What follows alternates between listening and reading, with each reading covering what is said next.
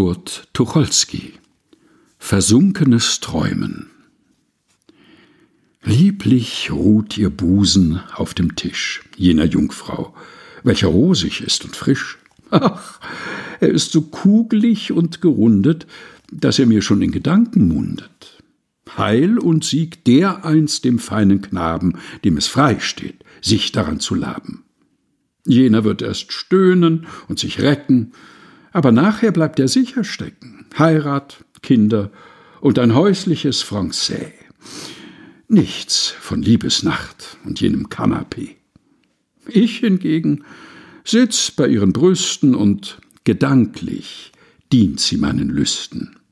Doch dann steh ich auf und schlenkre froh mein Bein, schiebe ab, bin frei und lasse Jungfer Jungfer sein. Kurt Tucholsky. Versunkenes Träumen. Gelesen von Helga Heinold